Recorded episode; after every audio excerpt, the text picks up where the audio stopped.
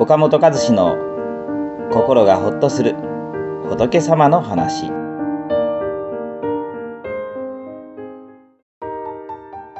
努力の大切さを教えてくれるお話として昔から読み継がれる偶話にうさぎと亀の話があります。うさぎと亀が競争することになりました。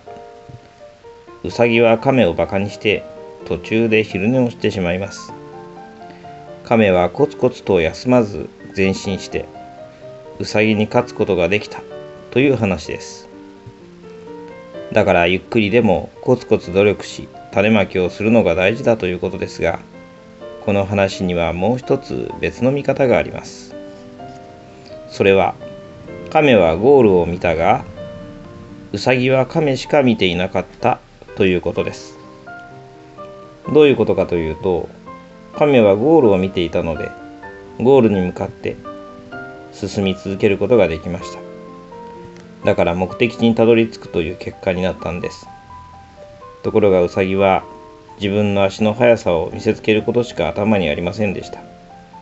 だから目的地にたどり着くことができなかったんです。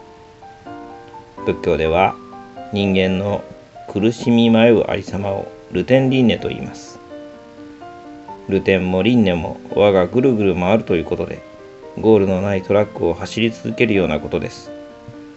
どんなに努力しても目的が間違っていたら目指すところにたどり着くということはありません。